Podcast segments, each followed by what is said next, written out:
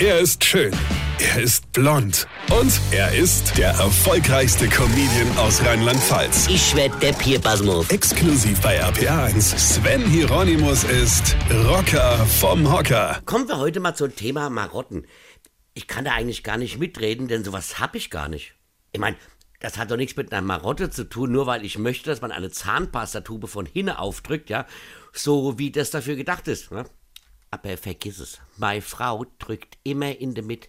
Immer. Die will mich doch provozieren.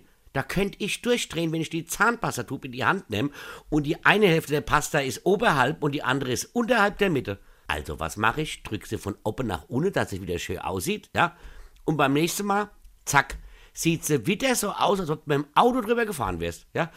Und wieder drücke ich sie ordentlich in die Reihe. Das geht jetzt seit 26 Jahren so. Ich, ihr werdet doch zugeben, meine Frau hat doch einen Tick, oder? Ich bin ja ganz normal, ganz normal, ja? Ich putze mir zum Beispiel immer die Zähne, wenn ich auf dem Klo sitze. Also immer parallel. Das ist super, da spart mir nämlich immens Zeit, ja. Und dann ist halt immer so, dass die Zahnpasta aus meinem Mund auf die Fußmatte tropft. Die sieht dann an der Zeit aus wie frisch gesprenkelt, ja, aber dafür ist ja eine Fußmatte auch da, oder?